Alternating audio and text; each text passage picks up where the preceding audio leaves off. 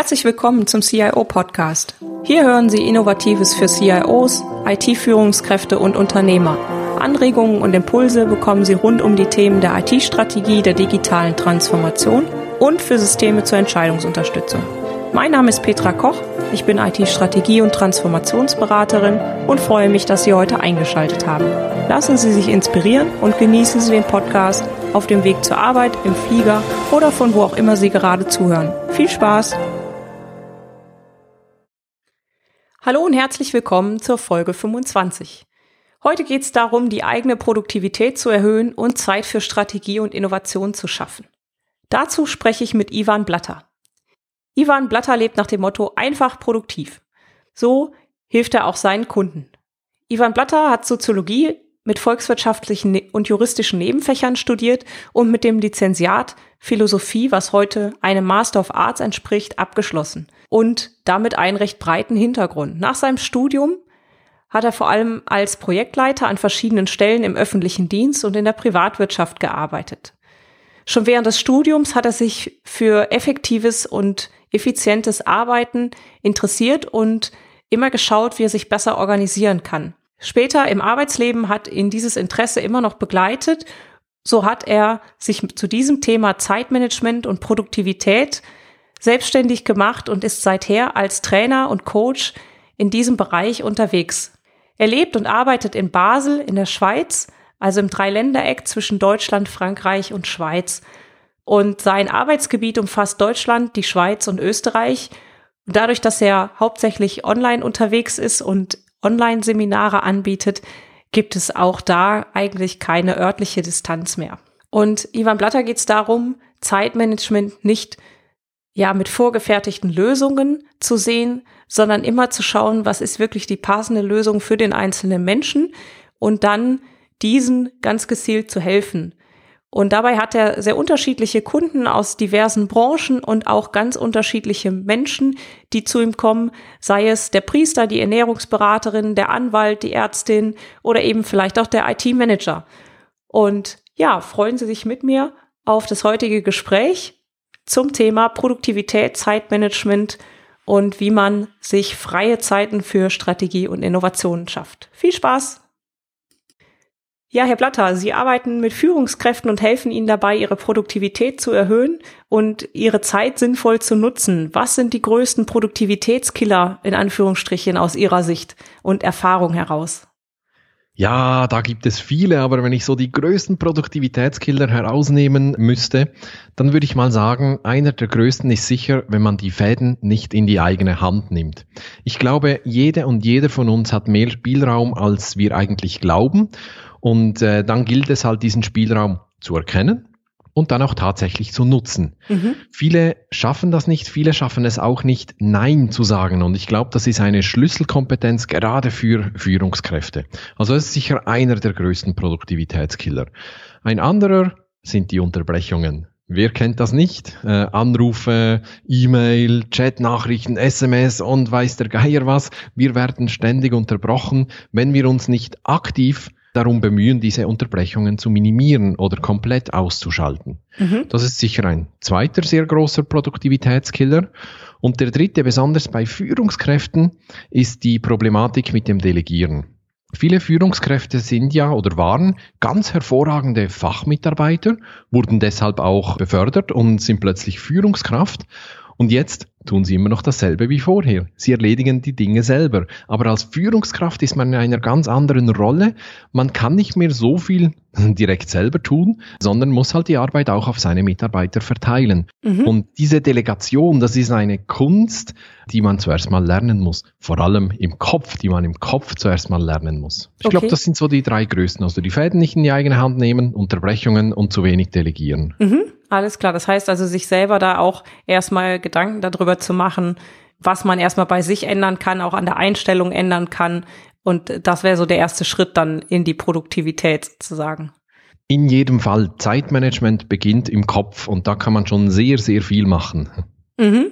Ja, das passt super gut. Kommen wir eigentlich direkt zur nächsten Frage. Für viele Menschen ist ja Zeitmanagement und Produktivitätssteigerung immer gleich To-Do-Listen erstellen oder irgendwie bestimmte Tools zu nutzen, die einem das Leben erleichtern. Wie sehen Sie das?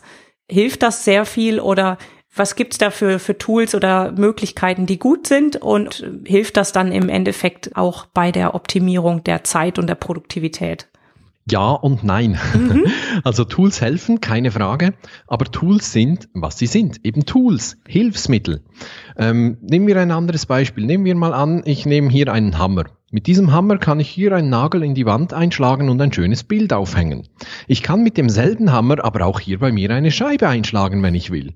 Der Hammer, das Tool, das Instrument kann da nichts dafür, sondern mein Umgang mit dem Tool entscheidet, ob der Hammer zu etwas Konstruktivem, Positivem wird oder zu etwas Negativem, Destruktivem. Und so ist es bei allen Tools.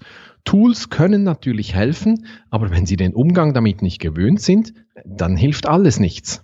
Mhm. Ich gehe sogar noch weiter, wenn Sie auf der Ebene der Tools und äh, so der üblichen Tipps und Tricks ansetzen, dann machen Sie nur eine Symptombekämpfung. Aber die Ursachen sind meistens ganz woanders, nämlich irgendwo in Ihrem Kopf. Natürlich kann die Symptombekämpfung alleine schon helfen, das ist keine Frage. Aber das löst das eigentliche Problem nicht. Auch hier wieder eine Analogie aus dem Alltag. Wenn Sie Kopfschmerzen haben, dann nehmen Sie eine Tablette und gut ist. Aber wenn Sie ständig oder regelmäßig Kopfschmerzen haben, dann gehen Sie doch auch zum Arzt und klären die Ursache dieser Kopfschmerzen. Und dann gehen Sie direkt zu den Ursachen. Und genauso ist es hier. Tools und diese Tipps und Tricks, die helfen, sind aber eine reine Symptombekämpfung. Wenn das genügt, kein Problem, dann ist alles gut, dann weiter so. Aber in der Regel liegt die Ursache eines schlechten Zeitmanagements oder von einer geringen Produktivität viel tiefer, nämlich in einem selbst ja, wie erkennt man das dann? Ich sag mal, beim Zeitmanagement, klar, kann man zu Ihnen als Zeitmanagement-Trainer gehen und was machen Sie dann gemeinsam mit den Kunden, um diese Ursachen zu finden? Es geht sehr viel um Glaubenssätze, um Einstellungen, wie man eben mit seiner Zeit umgeht oder halt eben nicht gut mhm. umgeht. Wir haben vorhin kurz über Delegation gesprochen. Das ist so ein typisches Beispiel. Wie man delegiert, ist ja überhaupt kein Problem. Also wie man richtig delegiert, dass der Mitarbeiter weiß, bis wann er was genau zu tun hat und so, das kann man sehr schnell lernen. Das ist so auf der Ebene von Tools und, und so Tipps und Tricks. Aber die Fähigkeit zu delegieren, die beginnt ja im Kopf. Das mhm. hat etwas mit Loslassen zu tun oder dem Mitarbeiter vertrauen oder den Mitarbeiter zuerst mal so weit bringen, dass er die Aufgabe überhaupt erledigen kann und so weiter und so fort. Und genauso ist es im Zeitmanagement. Also ich versuche durch Fragen herauszufinden, wo denn eigentlich der Hund begraben liegt. Wo hat jemand eine falsche Einstellung oder vielleicht einen, einen hindernden Glaubenssatz und dann versuchen wir direkt da anzusetzen. Mhm. Sehr wichtig ist auch der Rahmen. Wir werden ja durch einen gewissen Rahmen, durch unsere Gewohnheiten auch gesteuert und da liegt ein riesiges Potenzial verborgen. Mhm.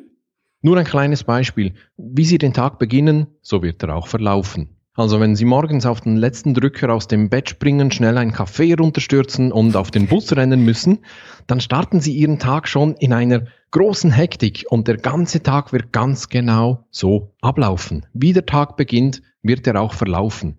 Wenn es Ihnen aber gelingt, sich Zeit zu nehmen, mit der Familie gemütlich zu frühstücken, vielleicht noch irgendetwas zu tun, was Ihnen gut tut, etwas lesen oder vielleicht ein Spaziergang oder Sport oder sowas, dann sind Sie ganz anders aufgestellt und das hat einen direkten Einfluss auf die Produktivität. Mhm. Deshalb ist eben meine These, Zeitmanagement beginnt im Kopf und nicht unbedingt in den Tools und den Tipps und Tricks, die man so hört. Mhm. Super. Und wenn wir jetzt nochmal auf den CIO und den IT-Manager schauen, wie kann er seine Potenziale optimal nutzen und auch die Produktivität steigern? Welche Rolle spielen dabei zum Beispiel auch Rückzugsmöglichkeiten, Schlaf und so weiter? Sie haben gerade eben schon gesagt, es beginnt halt im Kopf und man sagt ja auch bekanntlich, in der Ruhe liegt die Kraft. Also wie schafft man das, quasi für sich selber diese Ruhe zu bekommen oder auch diese Glaubenssätze dann zu identifizieren und auch quasi diese Routinen dann zu ändern? Sie sprechen da sehr, sehr wichtige Themen an, eben Rückzugsmöglichkeiten, Schlaf und so weiter. Das ist das, was ich so unter dem Rahmen verstehe, unter den Gewohnheiten, die uns auch ähm, bestimmen. Ich glaube, diese Gewohnheiten bestimmen sogar alles. Also man kann gar nicht genug betonen, wie wichtig Rückzugsmöglichkeiten und Schlaf beispielsweise sind. Das kennen wir alle. Wenn wir mal unausgeschlafen sind oder schlecht geschlafen haben, können wir nicht die Leistung bringen, die wir eigentlich bringen könnten. Und gerade das Thema Schlaf ist so eines, die meisten Menschen, die schlafen eindeutig zu wenig. Studien zeigen, dass 90 bis 95 Prozent der Menschen sieben bis acht Stunden Schlaf pro Nacht brauchen. Wenn Sie denken, Sie können mit weniger Schlaf durchkommen, dann stimmt das schon. Sie können funktionieren, aber Sie rufen Ihr Potenzial nicht ab. Es geht sogar noch weiter. Ich behaupte sogar, dass Sie vergessen haben, zu was Sie fähig sind, wenn Sie richtig ausgeschlafen sind. Man kann sich ja an ein Schlafdefizit auch ein Stück weit gewöhnen und man weiß gar nicht mehr, was man eigentlich leisten könnte. Und das ist unglaublich. Also da liegt eine Produktivitätssteigerung sondergleichen drin. Produktives Arbeiten ist immer ein Wechsel von Anspannung und Entspannung. Also Rückzug, Erholung, Pausen, all diese Dinge sind unglaublich wichtig. Und wenn Sie nur eine kleine Optimierung brauchen, wenn Sie sagen, ich bin ziemlich gut aufgestellt, ich möchte meine Produktivität nur so ein klein wenig optimieren, ein bisschen mich besser aufstellen, dann genügen ein paar Tools und ein paar Tipps, keine Frage. Aber wenn Sie einen richtig großen Sprung vorwärts machen wollen, dann sollten Sie auf Ihren Rahmen schauen und eben auf das, was außerhalb der Arbeit auch passiert. Schlaf, Ernährung gehört auch dazu, Bewegung, Sport, trinken Sie genug oder nicht und so weiter. Das sind alles unglaublich wichtige Fragen. Und deshalb haben Sie völlig recht, auch in der Ruhe liegt natürlich die Kraft, weil da schöpfen Sie die Kraft, die Sie dann brauchen, um Ihr Potenzial optimal nutzen zu können. Super. Das sind ja auch so Sachen, die gehen ja weit über den Arbeitsalltag hinaus. Das ist ja eigentlich quasi eher so eine Art, wie ich lebe und wie ich mein gesamtes Leben gestalte. Wenn wir jetzt mal auf den äh, Arbeitsalltag schauen, wie schafft ein CIO und IT-Manager es da, sich zum Beispiel Zeit und Freiraum zu schaffen, zum Beispiel vielleicht für strategische Fragestellungen, für innovative Themen. Wie kann man so etwas erreichen aus Ihrer Sicht? Sie sagen das sehr gut. Sie sagen, wie kann man sich Zeit schaffen? Und ich glaube, das ist der springende Punkt. Diese Zeit, die wird Ihnen nicht geschenkt. Wenn Sie sich einfach treiben lassen, dann werden Sie aufgerieben durch äh, Dringlichkeiten oder durch scheinbare Dringlichkeiten und Sie sind so wie ein Ball im Flipperautomaten und werden durch den Tag geschleudert. Um dem zu begegnen, muss man sich Zeit schaffen. Man muss die sich nehmen, man muss sie auch durchsetzen und verteidigen. Und das ist nicht immer ganz einfach. In jedem Fall, wenn Sie mehr Zeit und Freiraum für strategische Fragen und Innovationen brauchen, in jedem Fall müssen Sie sich dann zurückziehen. Nicht Wochen und Tage lang, das geht ja nicht, aber jeden Tag wenigstens 30 bis 60 Minuten, wo Sie ungestört an einer strategischen Frage arbeiten können oder versuchen, irgendwelche Innovationsprozesse durchzuführen oder sowas. Das geht nur in der Ruhe und ohne Unterbrechungen. Ich glaube, heutzutage ist die Kunst so eine gute Mischung zwischen ständiger Erreichbarkeit und Rückzug zu finden. Mhm. Wir können nicht nur das eine ohne das andere haben. Wenn wir ständig erreichbar sind und uns ständig unterbrechen lassen, dann fallen eben diese größeren, wichtigeren strategischen Fragen hinten runter. Aber wir können uns natürlich auch nicht die ganze Zeit einfach zurückziehen, sonst wären wir irgendwo in einem Kloster oder so. und das geht ja auch nicht. Also die, die Kunst besteht darin, eine gute Balance zu finden und sich jeden Tag auch so Zeit zu schaffen. Das kann man tun, indem man beispielsweise sich sagt, okay, in der ersten Stunde des Tages, da ziehe ich mich zurück. Da beantworte ich keine E-Mails, da leite ich das Telefon um auf die Zentrale oder auf die Voicemail oder wo auch immer. Im Notfall wird man mich ja schon finden. Es gibt ja immer noch Smartphones oder so. Also das ist ja nicht so das Problem, das ist nur eine Frage der Organisation. Oder man könnte sagen, nach dem Mittagessen investiere ich eine Stunde in strategische Fragen oder vor dem Feierabend oder irgend sowas. Mhm. Aber das ist wichtig und diese Zeit muss man sich wirklich nehmen und ganz bewusst setzen, sonst werden sie von der Alltagshektik aufgefressen. Mhm.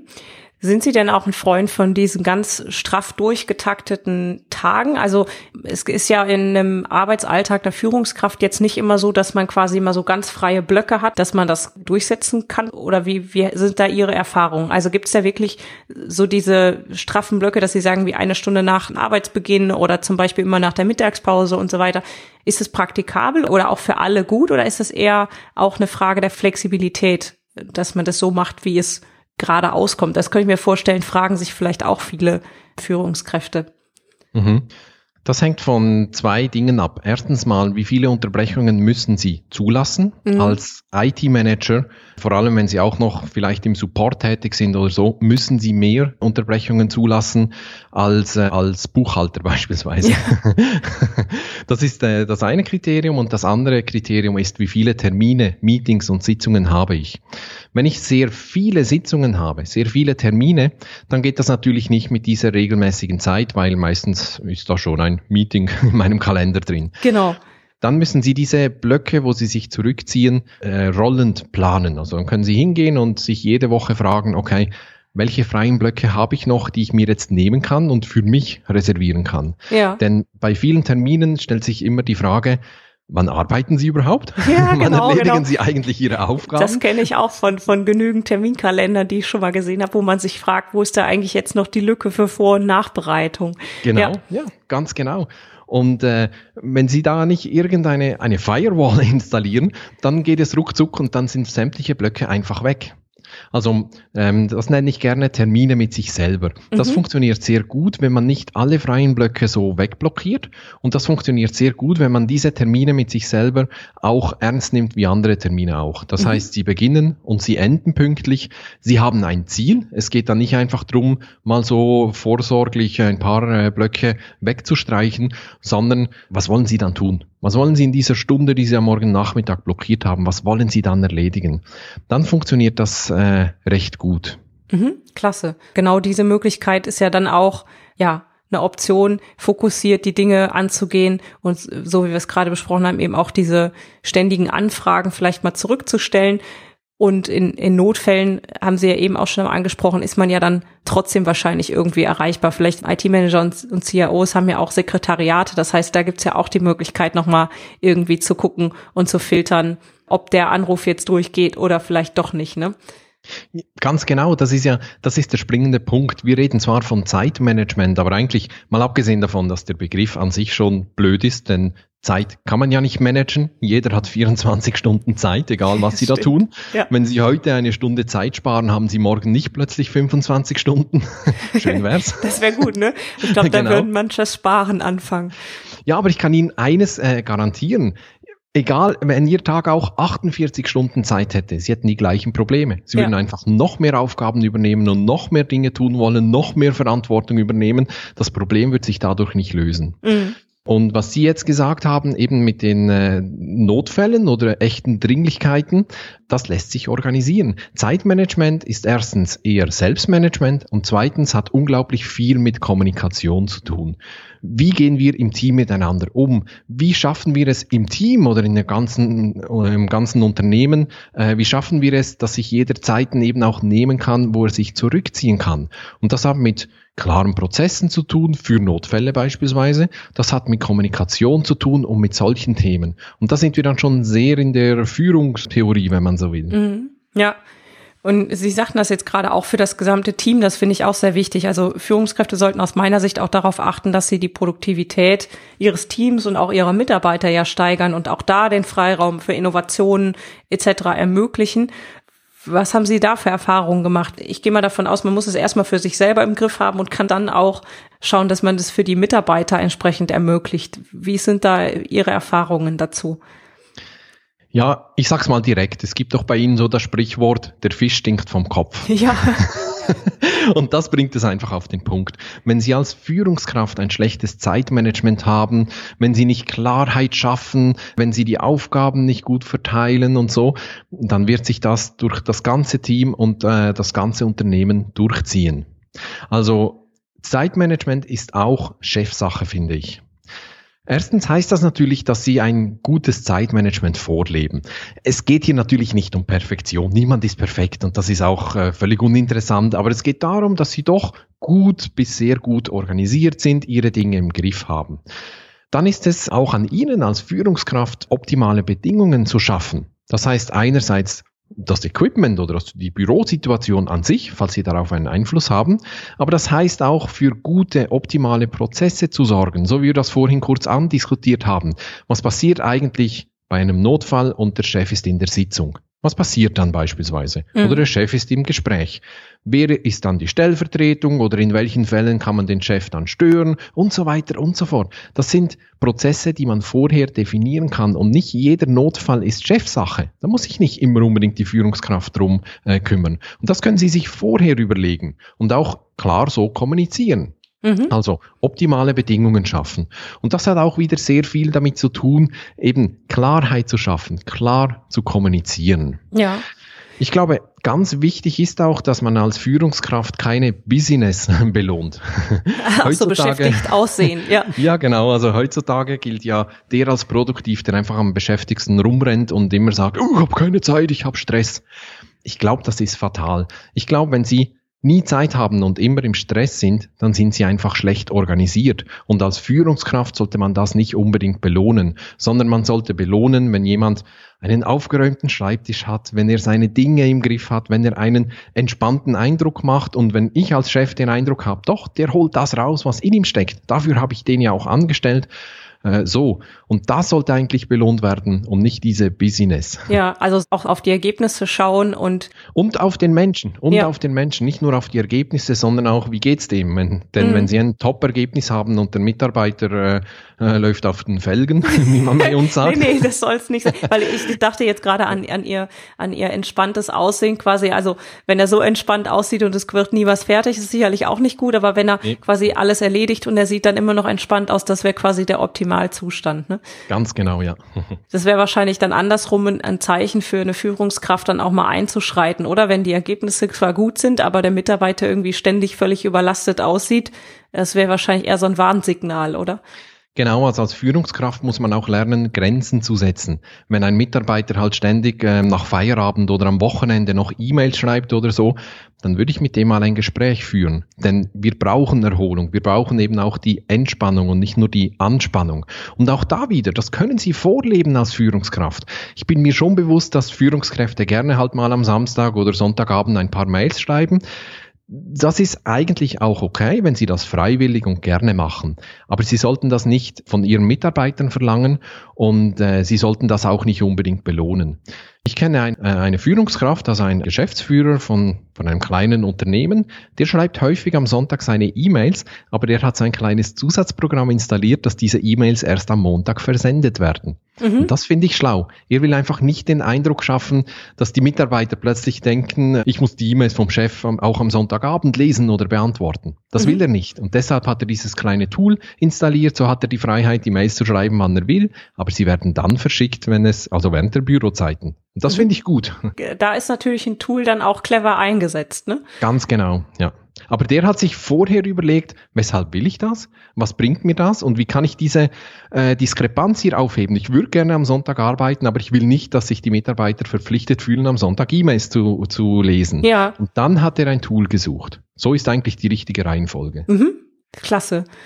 Wenn Sie einem CIO beziehungsweise einer IT-Führungskraft einen Tipp geben könnten, welcher wäre das?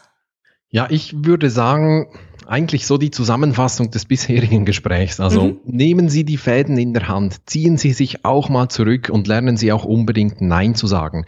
Denn schlussendlich ist es Ihre Zeit und Sie dürfen über diese Zeit verfügen. Natürlich haben Sie gewisse Verpflichtungen, aber es ist immer noch Ihre Zeit. Sie dürfen darüber verfügen und sie auch äh, geschickt einsetzen, dass es dem Unternehmen und auch Ihnen dient. Super. Herr Blatter, vielen, vielen Dank fürs Interview. Hat mir Spaß gemacht. Und äh, ich glaube, da haben viele Führungskräfte jetzt einiges zum Ausprobieren und zum in den Alltag überführen in den nächsten Wochen. Ich denke, das kann man ja auch super direkt anwenden. Sehr schön. Ich danke Ihnen, Frau Koch. Alle Shownotes mit Details zu dieser Podcast-Folge und dem transkribierten Interview sowie Links zu den Aktivitäten von Ivan Blatter finden Sie unter www.cio-podcast.de slash CIO 025. Die Homepage von Ivan Blatter lautet ivanblatter.com. Hier können Sie direkt Infos und Tipps zum Zeitmanagement und der Produktivität finden. Herzlichen Dank fürs Zuhören. Sie hörten den CIO-Podcast mit Petra Koch. Wenn Ihnen der Podcast gefallen hat, freue ich mich über eine Bewertung bei iTunes. Sie helfen damit, den Podcast bekannter zu machen. Alle Shownotes zum Podcast finden Sie unter www.cio-podcast.de. Dankeschön und auf Wiederhören.